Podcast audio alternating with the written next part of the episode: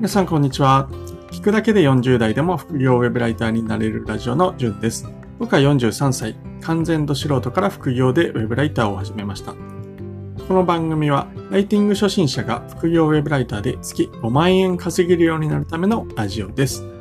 ェブライターとして稼げるようになると、たかが5万円でも自由が手に入ります。皆さんも一緒に頑張っていきませんか？ということで、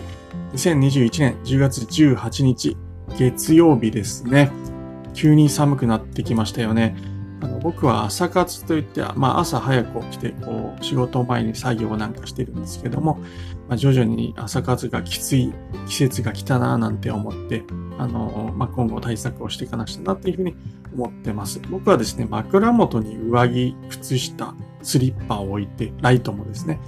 で、あとは起きる1時間ぐらい前に暖房をセットするなんていうことで対策してるんですけども、皆さん、皆さんはどういう対策してるんですかね？あの、ま、聞かせてもらえると嬉しいな、なんて思ってます。はい。それでは、本日のお題について、えー、いきたいと思います。ウェブライティングの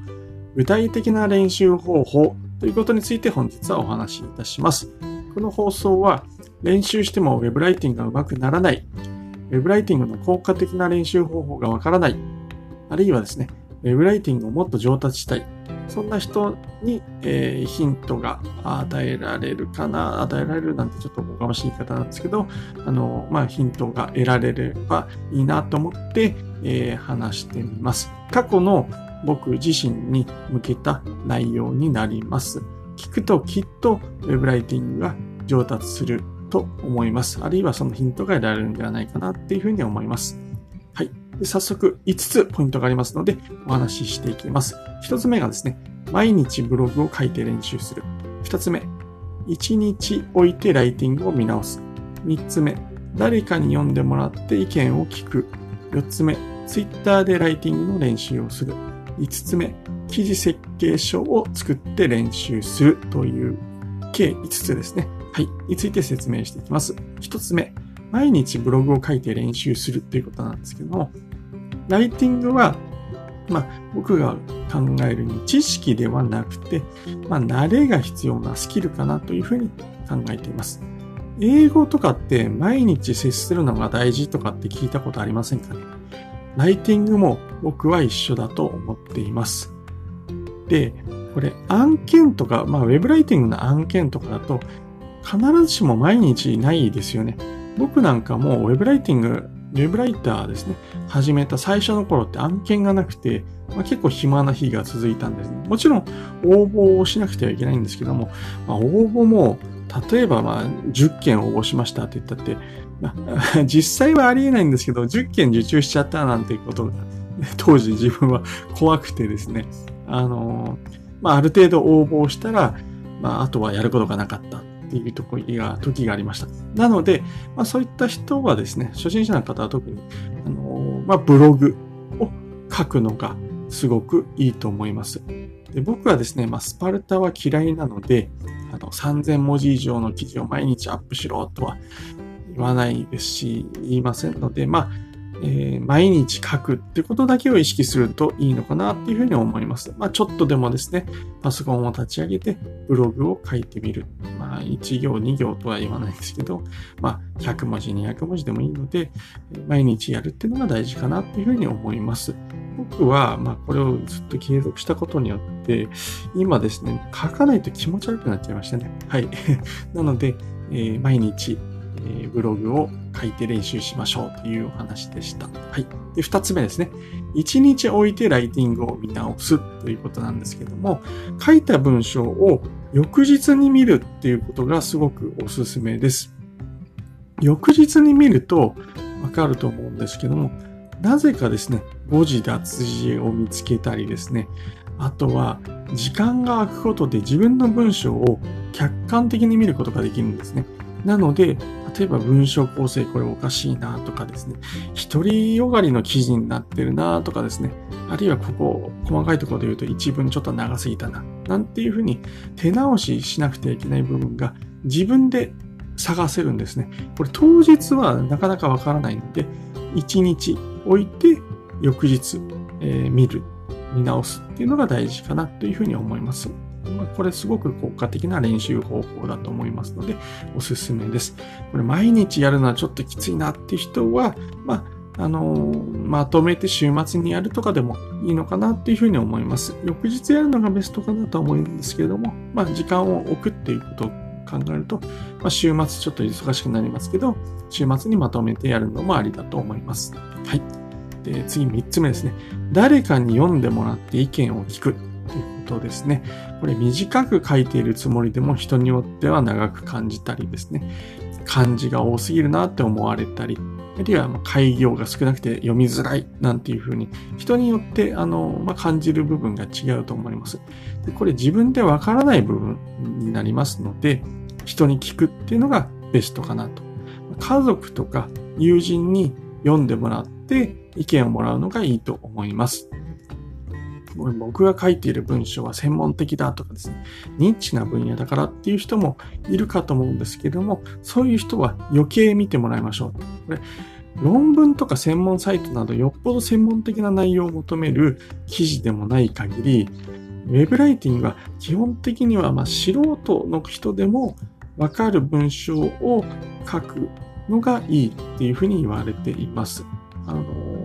わかる人にだけわかればいいという記事はですね、だいたいそのわかる人にもわからない記事になっているのかなっていうふうに思います。まあ、一人終わりの文章ということですよね。で実際ですね、本当にわかってる人の説明ってすごくわかりやすいじゃないですか。例えば、さかなクンとかって、すごく魚の専門的なことに詳しくて、確か論文とかも発表してると思うんですけれども、テレビでは、子供でもわかりやすい感じで、まあ、興味を引く内容で説明してくれるじゃないですか。あれが僕は理想的だなというふうに思ってます。難しいことを難しく説明するよりも、難しいことほど簡単に説明するっていう方が僕は高度なテクニックだと思いますし、あの、まあ、優しい文章だなっていうふうに思います。なので、ちょっと話飛んじゃったんですけど、周りの、まあ、素人の人だと思ったとしても、まあ、そういった素人の人が記事を読むわけですから、その方たちに意見をもらうっていうのがいいかなっていうふうに思います。はい。えー、4つ目ですね。Twitter でライティングの練習をするということなんですけれども、これツイッターで発信をすると文章力が上がります。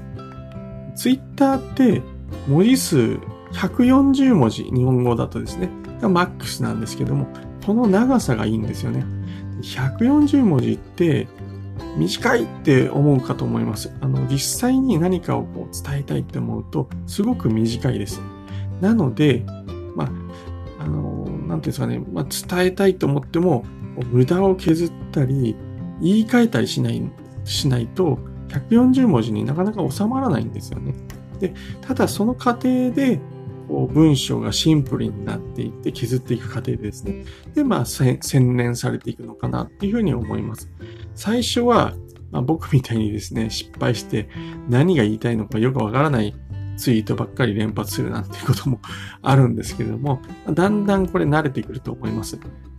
おすすめな方法としては、まずこれを伝えたいって思ったことを文字数意識しないで書いてみるっていうことですね。で、書き終わったら無駄を削って、あるいは文字、文、文字を短縮するなど、まあ、工夫して140文字以内に収めていくっていうことをするといいと思います。これをずっと続けたことで、